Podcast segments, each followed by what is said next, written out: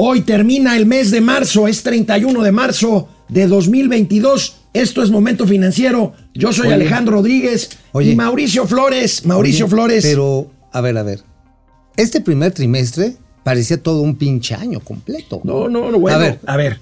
Omicron, Putin, Ucrania, revocación de mandato. No mames, ya, ya, ya quiero que sea diciembre. otra Inflación. vez. Inflación. Ya quiero que El sea otra vez presidente diciembre. dijo hoy en la mañana que se estudia imponer otra vez, imponer otra vez, y me refiero como se hizo hace años y fue una catástrofe, controles de precios a los alimentos y sigue la inflación. O sea, no, es un desastre, amigo. Esa es una vieja política echeverrista, populista, que lo único que provoca es desabasto. No se pueden perder la columna de hoy de Mauricio Flores Arellano. Trae una lamentable noticia sobre la certificación aérea de los Estados Unidos. Exclusiva interplatanaria intergaláctica. Como diría el héroe nacional por excelencia, Benito Juárez. Entre los individuos como entre las naciones y los aviones, ya valimos madre. Finanzas públicas presionadas por el, lava- por el subsidio a la gasolina. Vamos a analizar el informe mensual de finanzas públicas de Hacienda. Declaraciones de José Ángel Gurría, ¿se acuerdan? El ángel de la dependencia. Ya nos puso ahí, eh, puso el cascabel al gato. Ya dijo, oigan, ¿sí quieren seguirla regando Oye, o no? Gerardo Esquivel por primera vez dice que la inflación pues va a tardar en... Decía que era pasajera, Sí, ¿no? sí, sí, Sí, sí, sí, es bueno. pasajera, o sea. Hoy es el día del taco. Y también del taco holgando. Esto es Momento Financiero. El espacio en el que todos podemos hablar. balanza comercial, Inflación, evaluación, tasas de interés, momento financiero, el análisis económico más claro, objetivo y divertido de Internet. sin tanto choro. Sí, Y como les gusta, peladito y a la boca. ¡Órale! ¡Vamos, réjete bien! Momento financiero. Ahí estamos. Ya, regresamos. Regresamos. Aquí estamos. Puta, sí es que. A ver, ¿qué decías el día del taco, amigo? Del taco holgando. Pero, a ver. Es el Día del Internacional de Prevención de Cáncer en el Colon. Ah. La principal razón de mortandad en personas mayores de 50 años en la Ciudad de México es porque pues, se les pudre aquellito. O sea, No, de veras, de veras, es, es una estadística. ok. O sea, Eh, hablas del cáncer, no hables de que De se cáncer, bueno, pues, ¿dónde te da el cáncer de colon? No te da en la cabeza. Bueno, depende que él pienses. El día de ayer, 30 de marzo, eh, la Secretaría de Hacienda y Crédito Público presentó su informe mensual de finanzas públicas. Qué madrazo. Es un desastre. Veamos primero el documento oficial. Aquí nada más para que vean cómo nos divertimos quienes nos dedicamos a esto de la comunicación. Sí, pero- Vamos a ver primero. Vamos a ver lo contra- Vamos a ver primero el comunicado de Hacienda. A que bueno, nadie va a decir que está de la fregada cuando te esté No. responsable de la. Pero bueno, vamos a ver. Tienen ahí el acercamiento del. Ajá, de, de- el de- saque de, de- frase. Ahí está, ahí está. Dice, a febrero del 2022 las finanzas públicas del gobierno mexicano se encuentran sólidas y con un nivel de deuda sostenible. Los ingresos tributarios Ajá, impuestos. tuvieron un incremento real del 3.9%, claro, excluyendo el. IEPS. Ajá, Pues es que ahí está el problema. Es que ese fue el pedo. Ese fue el problema. Dice, destacan los ingresos petroleros, obviamente la exportación, y la recaudación del impuesto sobre la renta, los cuales aumentaron en términos reales 6.2 y 10.4% respectivo en relación a 2020. O sea, pues es como si, oye, yo, yo soy millonario, Ujú. Este, pero tengo una deuda de Ah, tengo 10 ¿Quién sabe? millones de varos. Tengo 10 millones de baros y debo debo 15 20. millones. No, o 20. bueno, pues, qué chingón tú, ¿no? Bueno, es que así es. Ahora, la realidad es que las finanzas públicas están gravemente presionadas precisamente por la falta de recaudación. Acercándose del IEPS. a los niveles de déficit. Ac- acercándose a niveles del déficit. Superior al proyectado. Recuerden que con el IEPS se está subsidiando el precio de la gasolina para que no suba de acuerdo con los ¿Cuánto está precios del petróleo. ¿Cuánto está costando a el va- subsidio? vamos a ver, Ay, venga, vamos a ver el impacto de las finanzas públicas. Primero, pues el boletín y luego ahí está. Ahí está. 65% se Es- cayó es el impacto. El IEPS a gasolinas. Afectan mayores subsidios al precio de los combustibles para frenar su alza. Este es el financiero. Veamos el economista.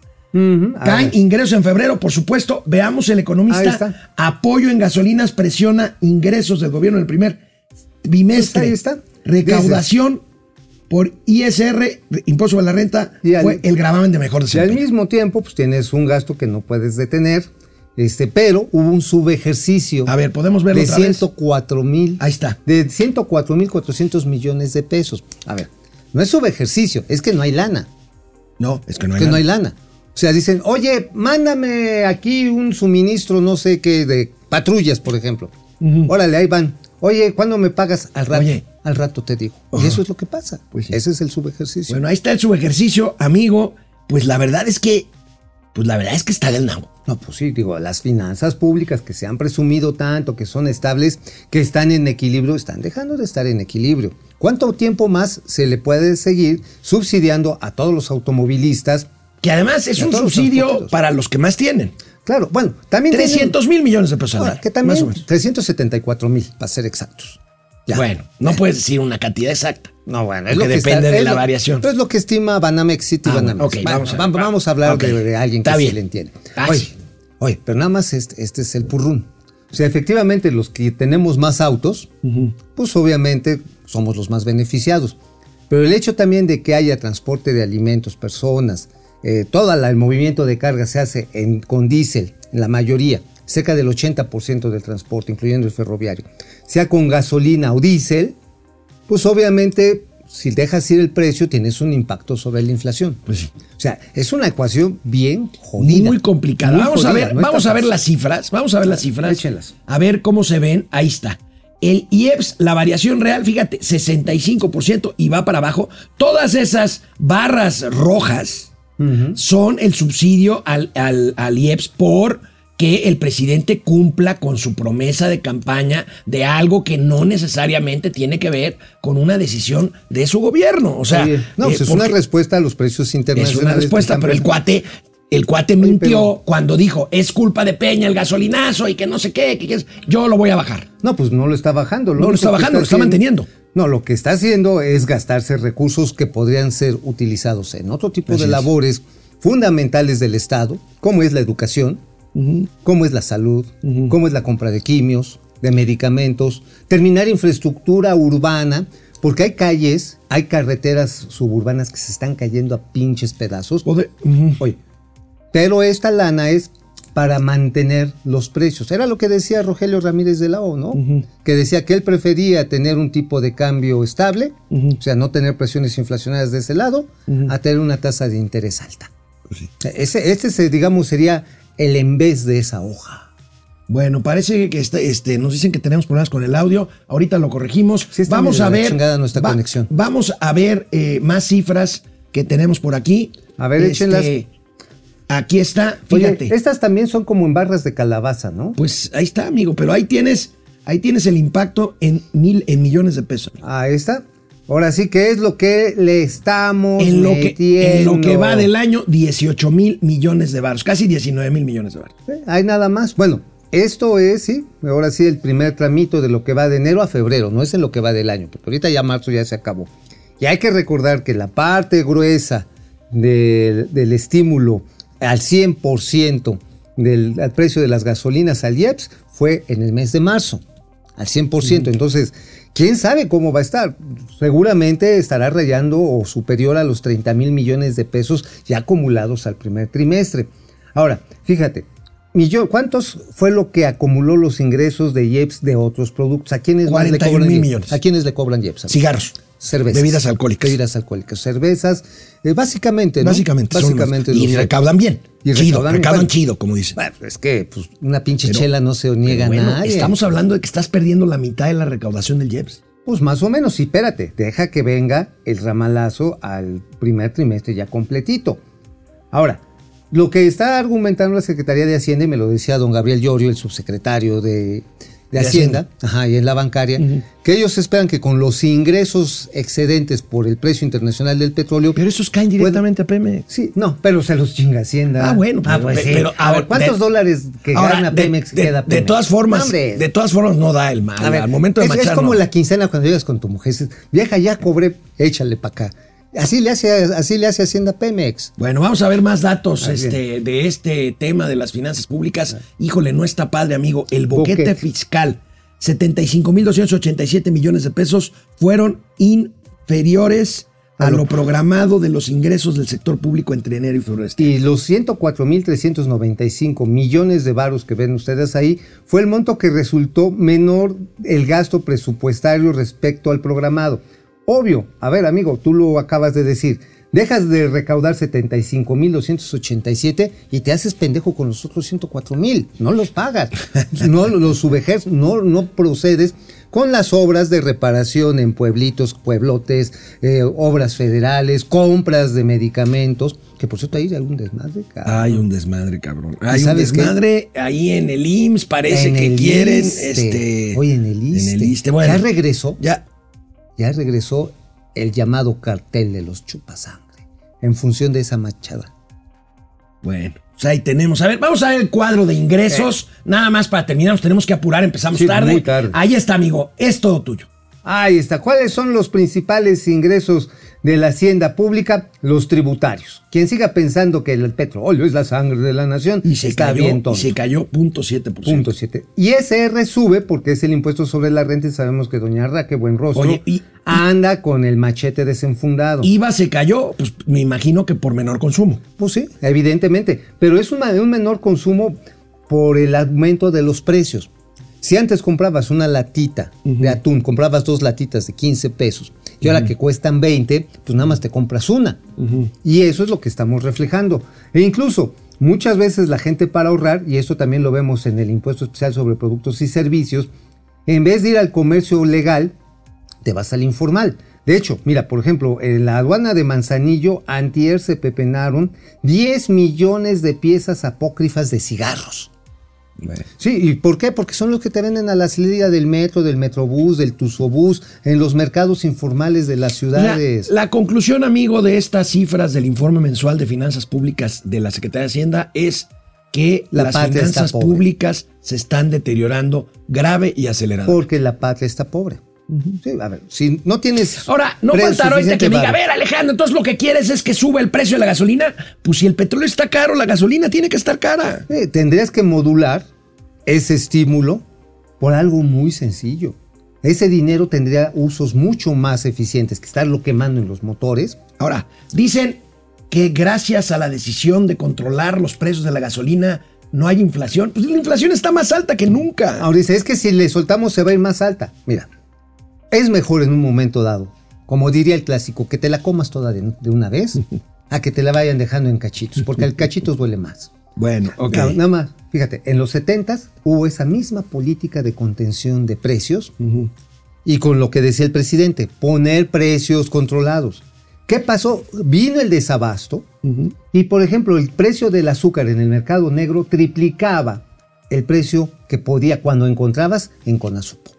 Ah, pues ahí está. Ahí Con está. pues, la, era la, lo que dice Galmex. Ah, y de repente pasaban por las colonias eh, proletarias acá de la Chilangolandia los camiones que venían directomen- directamente de los ingenios azucareros de Morelos, obviamente se los habían robado, y al rematar al doble de precio, pero ya no era al triple. Y entonces comprabas tu costal de azúcar, porque quién sabe cuándo, madres, iba a haber azúcar. Bueno, el ex secretario de la Organización para la Cooperación y el Desarrollo Económico, el Club de Países Ricos del Mundo, pues el mexicano, Ricardos, los el Ricardos. mexicano José Ángel Gurría, que también fue secretario de Hacienda, acudió ayer a un foro en la Cámara de Diputados e hizo, híjole, bueno, por supuesto dijo lo que nosotros hemos venido diciendo. Hay que tener confianza y atraer Es que inversión fue para poder. fue a chupar con nosotros el día anterior. Y, Sí, pero mira la previsión que hizo en cuanto a lo que necesitamos lánzate, crecer. Si es que queremos tener esperanza. A ver, Ángel, vienes. crecimiento que necesita México, que no es del 2%. Es cuando menos del 5% sostenido durante una generación, dos generaciones enteras, para recuperar el tiempo perdido y para recuperar los espacios, sobre todo los espacios sociales. No supe qué dijo, ¿eh? A ver, A ver, ¿qué no dijo el secretario de yo no escuché ni ¿qué, sí. ¿Qué dijo el, ex, el exsecretario de Hacienda José Ángel Gurría? Dijo lo que publica aquí el economista. Ver, dijo que necesitamos crecer 5% durante Uh. dos generaciones para recuperar No, pues terreno. ya, Eso ¿no? fue lo que dijo. No, pues llama más tarde, ¿no? Llama más tarde. Pronto, porque, a ver, 5% durante dos generaciones, es decir... 5% durante ¿cuántos años? 40 años. 40 años. 44 años. 44 Sí, porque una generación es de 22 años. Imagínate, cabrón. Imagínate lo que es 42 años. O sea, tendrías que tener... Deja un gobierno suizo. Necesitas ten- tener un gobierno de autómatas, de inteligencia artificial, que te dije, a ver, pendejo, por ahí. No, a ver, pendejo, por acá sí. Solamente. Bueno, O sea, Amigo, ¿qué y- significa esto? pues significa que no tenemos. Que sea, seguiremos siendo el- la perrada del mundo. no, no tanto. No tanto. Somos la economía 13 del mundo. Pero a este paso, Ah, bueno. Bueno. a este paso vamos a. vamos a hacer como Zimbabue 2. Bueno, está bien. Bueno, no está bien. Zimbabue, no, seas exagerado tampoco. Pues digo, Mira, la, la que 4T pasa- le está echando a ver, ganitas. A ver, Le está el- echando El ganitas tema la 4T. con Estados Unidos creciendo, que va a crecer más. eh, por supuesto está la guerra, pero en un escenario que la guerra termine pronto, en unos meses, no sé, Estados Unidos creciendo, la recuperación del COVID, la cresta de la ola nuevamente, pues México tendría oportunidad de crecer otra vez a ritmos, pues aunque no sea del 5%, pero que sean del 3, 4%, y entonces tener posibilidad de eh, mejorar. Y para ello, pues hay que cambiar sin duda muchas de las políticas que desgraciadamente se Pues están sí. dando en esta Pues sí. administración. A ver, aquí el asunto, amigo, es que no van a cambiar estas políticas No. de, de esta administración. A la política de esta administración, chinguen a su madre los ricos, me caen gordos, pero venga su dinero. ¿No? ¿Para qué? Porque queremos maicear a todos los demás que están abajo. Que como no van a encontrar O sea, los no empleos vamos- que les eh, no vamos a ofrecen los crecer, ricos, vamos a emparejar y En la- vamos a ser en- todos jodidos. ándale, la jodidez como política pública.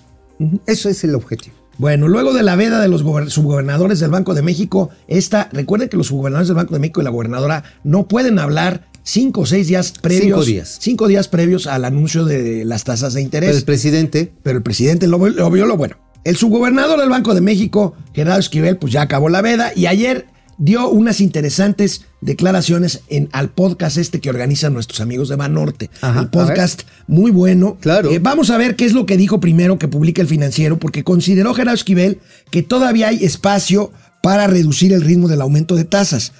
Hay que recordar que Esquivel, ahorita que el presidente adelantó todo esto de la tasa de interés, Esquivel votó a favor de los 50 puntos base, Sí, del claro. medio punto porcentual. Por primera vez lo hizo, no lo había, no lo había hecho había históricamente. mantenido la postura de que apretar el crédito, el costo del dinero, pues iba a tener mayores repercusiones sobre Pero las bueno, posibilidades de crecimiento. Con todo respeto para Gerardo Esquivel, él había dicho hace algunos meses, concretamente en abril, si no recuerdo, marzo, abril Del año pasado. año pasado, que la inflación era pasajera, que no había purrum.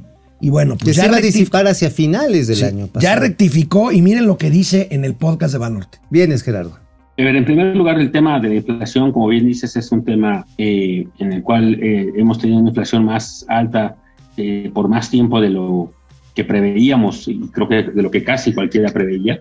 Eh, el, el impacto eh, de la pandemia se ha prolongado como resultado de distintas variantes de la propia pandemia y distintos eh, con- o, sucesivas olas de contagio. Todo esto se ha, llevado a esta prolongación del choque inflacionario inicial que empezamos a vivir pues por ahí de, de- del primer trimestre del año pasado. Eh, y estamos en niveles claramente elevados con una tasa de inflación eh, tanto general como subyacente aún muy elevados. Ahora, eh, aquí yo creo que habría que separar un poco la el, el efecto que tendrá el conflicto bélico y que depende un poco, dependerá mucho de cómo, cuánto tiempo dura y cómo se resuelve. Eso eh, creo que es algo que, pues no podemos saber en este momento, pero dependiendo de eso es que será ese choque adicional a lo que ya teníamos, eh, tendrá implicaciones pues importantes en algunos, como dije, algunos cuantos productos, particularmente materias primas y productos agropecuarios.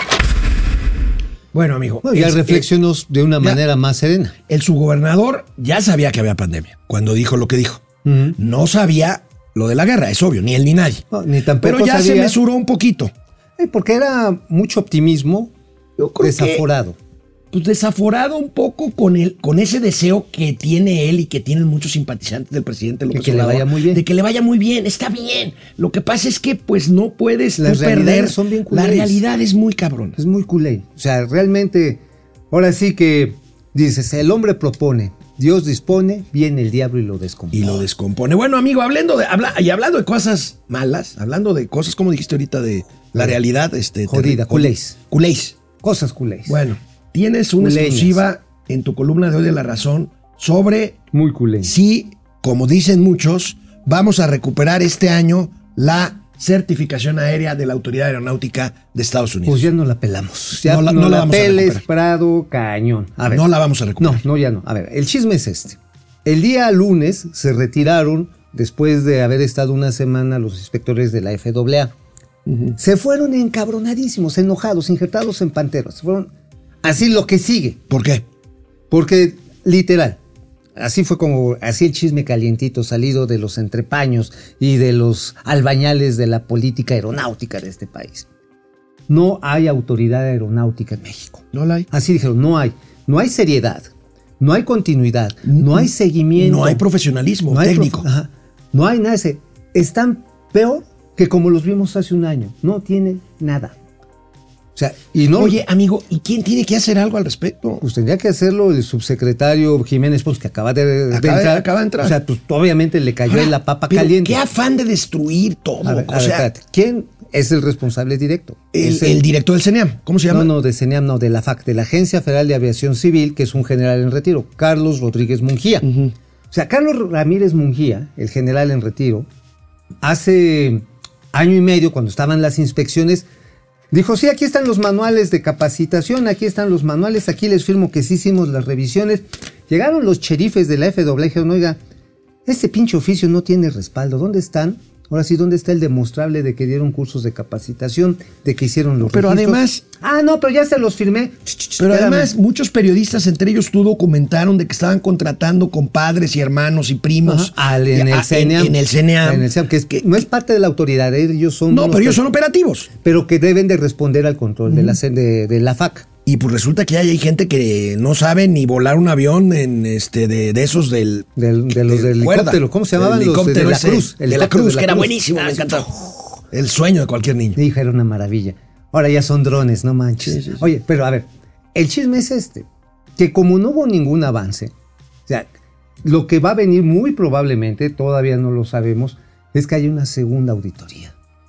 Una segunda auditoría, esto por ahí de octubre. A ver si la pasamos. Y si la pasamos, recuperamos el. Probablemente a finales del año que O sea, pero no, este ya, ya, ya, ya, O sea, si nos va bien, podríamos... Con este, lo que hemos estado contando aquí no me extraña nada. Tendríamos que, tendría que pasar un pinche milagro. Bueno. Ahora, ¿sabes cuál es la bronca para Santa Fantasía? ¿Cuál? Porque entonces este anuncio grandilocuente, pomposo que dijeron, sí, ah, por ejemplo los de Polemón, ¿te acuerdas? Y los de Sin Línea, ¿no? Sí. Estos los chairo documentales. ¡Ja, ¿Qué dijeron, pinches derechangos? Delta y Copa van a volar desde Santa Fantasía. Nel. Nel pastel. Va- van a volar este tramo. Bueno. Es más, yo creo que un poquito así. No Bueno, este año, amigo. señores, no este año. Bueno, amigo, en el Independiente que escribiste. En el Independiente, ahí les platicamos, híjoles, el desastre que está haciendo el tren Maya.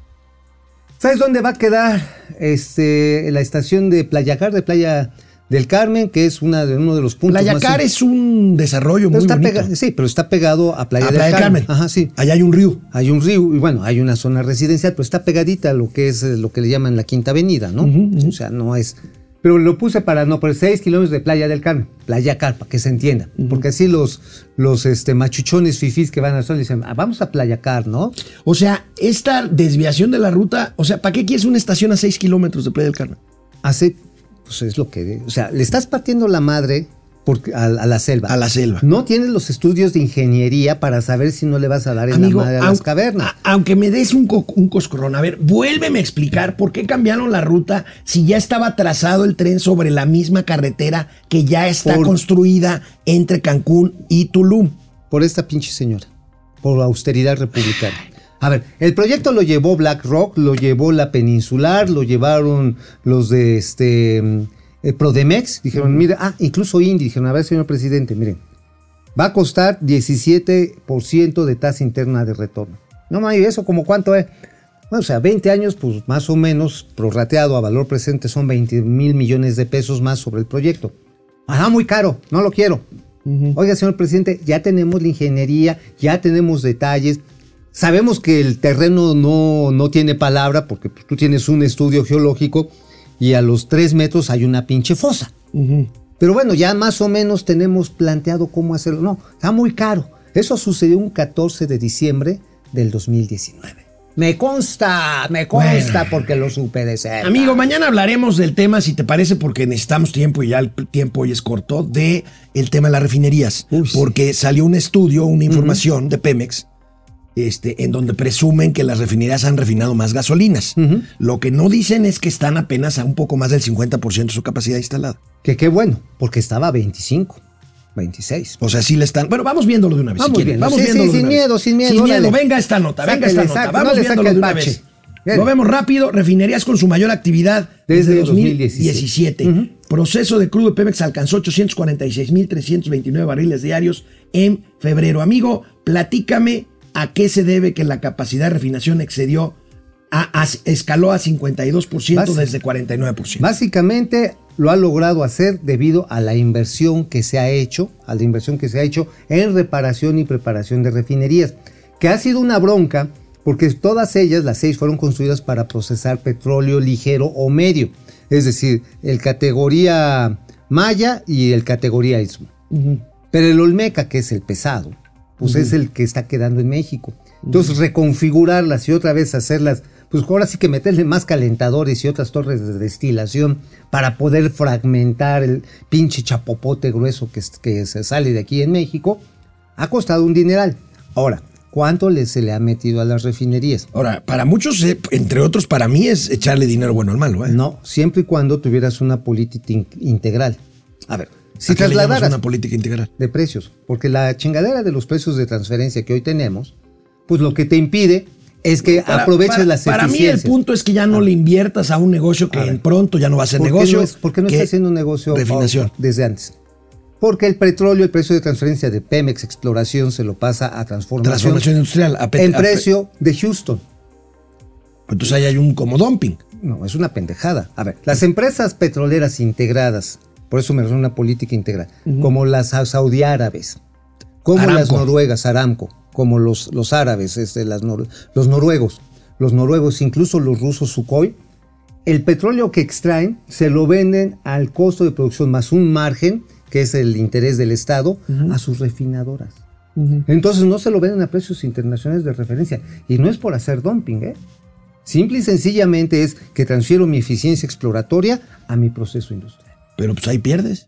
No, no pierdes. Porque lo que haces es que tienes un precio que te permite, de una u otra manera, mantener una competitividad en tus sistemas industriales. Bueno, pues ahí tenemos este. A ver, Son vamos dos a ver. puntos de vista diferentes. Pues sí, ¿eh? vamos a ver la graf- Tú- las tú- tú- gráficas. Tú, eres muy neoliberal, Sí, carnal. sí, sí, Ahí está, ahí está, proceso de crudo y A ver. uso de capacidad refinadora en miles de barriles diarios. Ahí está el repunte. 846. Ujú. Ahora, amigo, déjame te digo. Antes de, de que le antes de que entrara esta política a la que refería, todavía en 1994 Pemex procesaba 1.300.000 barriles, producía 1.300.000 barriles diarios de gasolina. ¿Qué es lo que quiere hacer el presidente? Pero no, no, no se puede. Lo que, bueno, sí se puede si haces el cambio de precios, de política de precios de transferencia, pero ¿por qué no lo hacen? Ah, te voy a decir por qué no lo hacen. ¿Por qué no lo hace? Por el IEPS, carnal. Oh, que la- Ah. A ver, traes el, traes el petróleo, lo compras de Estados Unidos, ¿no? Y ahora tienes una refinería ya. La traes para acá. Y entonces dices, pues, a estos pinches paisanos no se las voy a dar a mi precio de producción, que se chinguen, que me paguen completo. Podrían cambiarlo, pero no lo han querido precisamente por una política recaudatoria. Bueno. Y que no la van a cambiar. Hoy es el día del taco, amigo, y bueno, pues el financiero. Ay, qué bueno, qué el bueno. financiero nos regala algunos datos sobre Viene el este día del taco. Del taco, vamos a ver, ya para ir a, la- a los comentarios No y luego a los gatelazos. Inflación obliga a los mexicanos a consumir 30%, menos, tacos. tacos. Oye, eso sí es una chingada tragedia nacional. Sí, sí, sí. A ver, A vamos ver, a ver, a ver, la, por la- favor. la- la siguiente gráfica. Ahí tenemos, se encarecen las proteínas para la preparación de tacos. Ahí está cómo están encarecidos. Jamón, jamón de pavo, res, Res, pechuga de pechuga pollo y de cerdo. pollo, cerdo. No, pues Vamos a ver la siguiente. A ver. Vamos a ver. Fí- Fíjate, esta te va a Ah, encantar, cabrón. Así, sí. así hasta, torcidito para, para, Como para dirían, Tijuana. tú ves chile y te lo quieres embarrar en el taco. A ver, mira, los reyes, casi cuatro de cada diez locales de alimentos en México se enfocan en la preparación de tacos y tortas. Ah, claro, pues las taquerías y las torterías son la neta del planeta. Pescados y mariscos, pues es poquito, seis puntos, nada más la puntita. La puntita del 6.5%. camarón, ¿qué te gusta? a ti te gusta el pescado del remolino. Y bueno, alimentos a la carta, la comida corriente, las clásicas fonditas, 68%. Oye, pero tacos y tortas. Solamente, bueno, equiparándose a los antojitos, es decir, a las garnachas, a las tostadas, a Ahí las está, gorditas. Hoy es el día del taco y bueno, pues ahí están los precios caros. Estamos pasando. ¿Te acuerdas Aceite. que dijimos aquí que la cuesta de enero iba a ser como cuesta semestral? Pues, Pues ahí va, vamos. va, ¿eh? va para el año. Ya llevamos ¿eh? tres. Va para el año. Ya llevamos tres meses. Oye, mira, yo luego voy a la La- es la cuesta, no la cuesta. La cuesta, no, te acuestan. Te acuestan. Bueno, Oye, vamos oye, a. Fui a los tacos del güero, ahí los que están ahí por la colonia Casias. Güey, no manches. En Rodríguez Aro, ¿no? En Rodríguez Aro, no manches. 25 varos, eso sí, muy bien servidos, cada taco. 25 baros el 25. taco. Puta.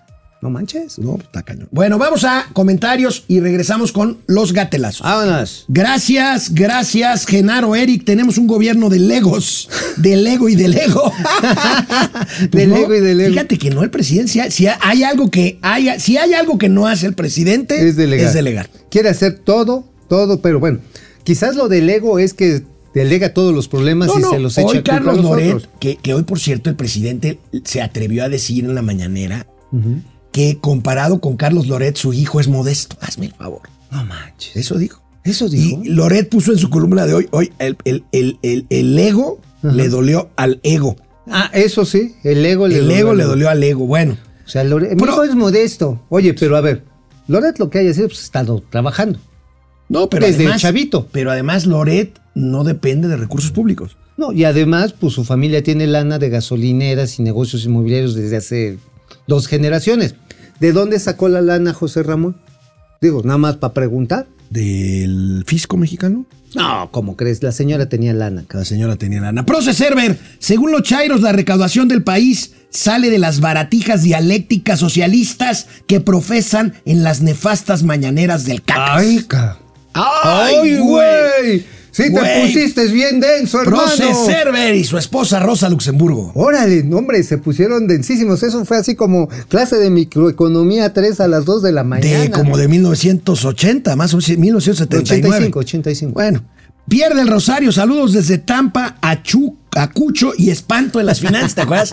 Cucho, y Espanto. Ayer estamos hablando de la hermenéutica en torno a Don Gato. Eh, bueno, es. Háganme ustedes las preguntas que quieran de Don Gato y su pandilla, yo se las voy a ¿Cuál era el nombre de, de, de- de pila del oficial Matute? Ajá.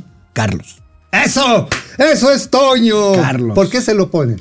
Pues, ¿eh? ¿Por qué, por qué sabes que es Carlos? Porque cuando se encontraron al bebé le pusieron Carlitos como al oficial Matute. ¡Eso chinga! Marian Marina Sáenz. Un saludo a los mejores desde Ciudad Juárez. María Villalón. Gracias. Saludos, tíos, desde Tijuana. La pandemia no es la culpable. ¿Es ciego este cuate? ¿Quién? Bueno, pues el presidente. No, lo que pasa es que es No. necio. Sí, en la pandemia. Se refiere a Gerardo Esquivel. Ah, bueno, lo que pasa está en que él pretende, pues él pretende hacer algunas otras cosas, este, pues desde el- la trinchera del Banco de México a favor del gobierno federal. Rubén, Rubén Rodríguez va a hacer tren o metro que están haciendo estaciones. Jacob Frías va a hacer la línea dorada PT2. Es Oye. que con el tremendo socavón vi fotos de un socavón. Sí, que, materialmente ahí en esa zona un socavón, pues es un cenote. Pues literal. Oye, por cierto, me están pasando aquí una imagen de que llegó un avión del ejército de Estados Unidos aquí al ICE. Sí, viene este John Kerry. Ah, ok, un C-17. Viene John Kerry. Sí, viene John un Kerry viene. C-17. Por Ah, cuarta vez en lo que, desde que lo nombró encargado del medio ambiente. Hablando del tema del Tren Maya, ¿eh? Del Tren Maya. Viene por cuarta vez John Kerry desde que asumió Para el decirle, Mr. Andrés Manuel López Obrador, don't sucker my stick. Alelu Aleki, no entienden que están aislando a México. Estoy de acuerdo, Alelu. No Fer. Rangel, pues tendría que coincidir con las leyes fiscales de precios de transferencia. Exacto, era lo que refería. Pero entonces dejan de tener la recaudación que quieren. ¿Sabes cómo le decía eso Luis Videgaray? Luis mi rey Videgaray. ¿Cómo? Le decía, si hacemos esta supresión de los precios de transferencia, estaríamos perdiendo la utilidad de oportunidad. O sea, no se las vamos a poder dejar ir.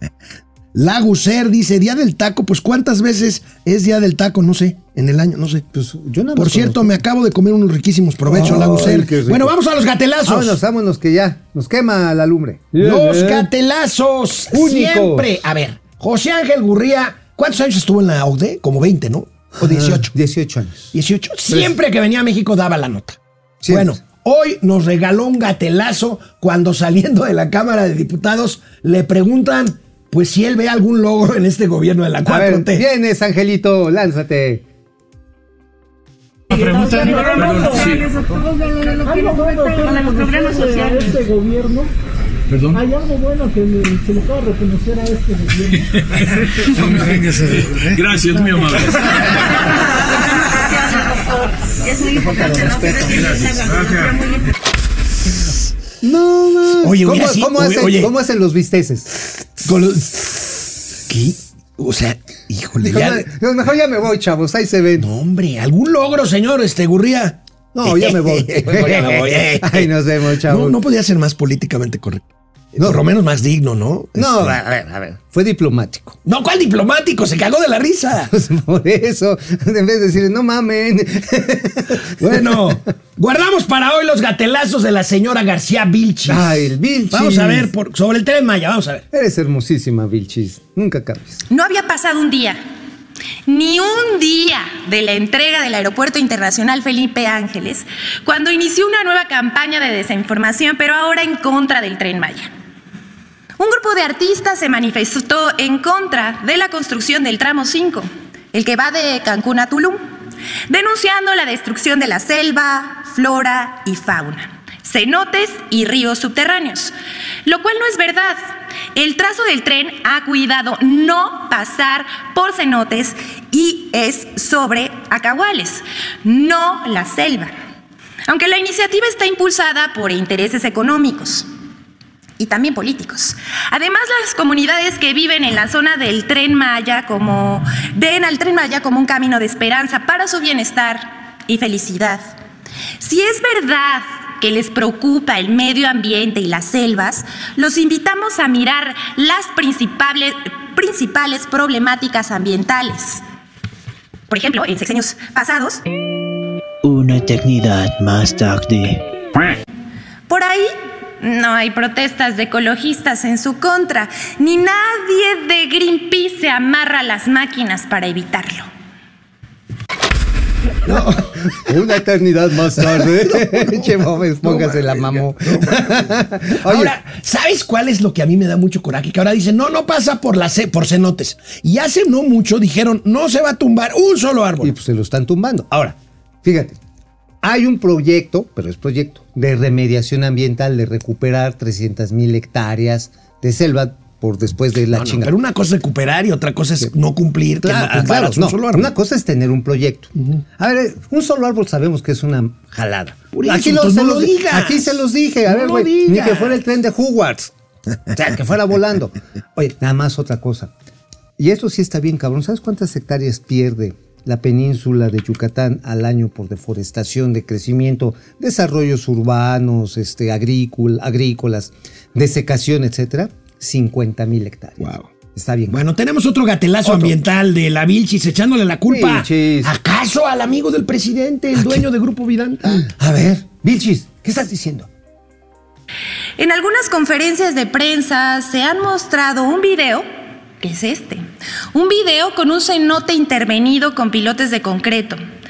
Solo queremos aclarar que el tren no ha invadido ni un solo cenote y mucho menos se ha hecho trabajos submarinos. Quizás la imagen corresponda a uno de los sitios turísticos de la zona que explotan algunos de los empresarios de los que no están de acuerdo con el tren Maya. Y bueno, aquí está el video. Oye, Vida- Ah, sí, Vidanta, Vidanta. tiene desarrollos en, En esa zona. En esa zona. Grupo Xcaret, Grupo Xcaret. que también está a favor de, Ahora, que del del Tren Maya. del Tren Maya. También tiene este Grupo Velas, que también están a Grupo favor. Velas, Tamaulipecos, ¿no? Tamaulipecos, también está metido este amigo, el de, el de, ¿cómo se llama? El Moon Palace, ¿cómo se llama? Ah, este, Pepe Chapur. Pepe Chapur, que también está a favor del Tren Pepe Maya. Chapur. Entonces, este... Bueno, para los que no, para los que no le creen a Mauricio Flores sobre las tolvaneras en, el- en la zona del Aeropuerto Internacional de Santa Fantasía, miren, A ver, este es un ejemplo de lo que dice Mauricio y ustedes no le creyeron, maldito. en.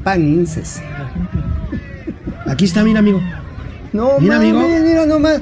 Ahora sí, nada más falta que, es como en la película de la momia, ¿no? Nada más falta que se forme la cara así de, del sacerdote Munra. Y, El Calderón, güey. ¿Te imaginas Calderón? A Calderón, la Calderón. cara de- Ahí está, mira. ahí está, ahí está, ahí está, pinche sí, Calderón, sí, no mames, no mames, No, pinche no, ¿sí la viste? Sí, mira, mira, mira, ahí está, con Ahí todo está, y pomo, vez, con todo- y con todo y pomo. No mames, me quedé que no, sí. es- no, ahí está, ahí está, ahí está Margarita. Mar- Margarita, oye, sí, pinches vientos neoliberales. Vámonos, vámonos, bueno.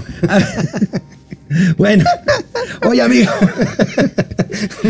Bueno, como no hay cosas importantes que discutir en la Nunca, Cámara de nunca. Diputados, ¿Pa' qué? no ¿Pa' hay. qué? O sea, la economía está bien, la, La seguridad, seguridad está está, toda bien, madre. no se está muriendo gente, la, gente el tiene medicamentos, De salud está toda madre. eh, ya tenemos salud universal, No hay inflación. no hay inflación, no hay estancamiento. Y además todo el mundo está yendo a la escuela de una manera perfecta y Entonces, correcta. bueno, por eso el priista Manuel Ayorbe, pues habla de fútbol. Lánzate. Hacer un cambio en la dirección técnica de la selección mexicana, porque sinceramente el proyecto actual ha demostrado ser ineficaz e inoperante.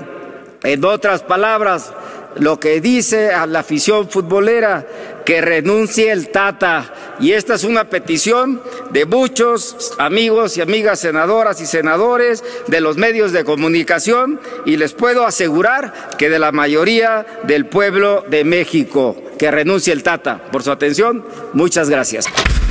Oye, ¿no se referirá al Tata Gertz? A lo mejor al Tata Gertz. Oye, pero qué pinche posición tan pitera. Ya viste lo que sucedió en la, en, en la Cámara de Senadores. Que iban a votar para que fuera a comparecer Rogelio Jiménez Ah, sí, y todos que- los del Tren Maya. Y todos los del Tren Y- Maya para explicar. Rechazaron los morenistas esto, pero a la oposición le hicieron falta dos fotos. Porque faltaron seis senadores. Lili Telles, este Miguel Osorio Chong, no estuvo este, Beatriz. Beatriz Paredes, tampoco estuvo este Mancera, Mancerita, Miguel Ángel. Miguel Ángel Mancera. Pinches collones, ¿eh? Bueno, mañana ya será viernes. collones. Aquí, aquí nos vemos mañana, amigo. Nos vemos. Oye, mañana yo voy a estar ahí en la capital de las 700 situaciones, ahí en Puebla. Ah, mañana vas a Puebla. No, ahorita. Vamos al Festival de las Ideas de ADN 40. ¿Dónde te vas a quedar? Pues sí, ahí ya bajo un puente, algo por el estilo. Oye, por cierto, ¿ya trajeron a Roemer de Israel? No, Ruemer no. Este ya es un proyecto totalmente de grupo. o sea, no, Ah, Cayó pues en sí. la provocación. Nos a vemos mañana. No, ya sabes qué. Pues Ruemer ya es su pedo. Ah, ok, Ya, ya. es su pedo. ya es su pedo. Está bien. Vámonos. Vámonos.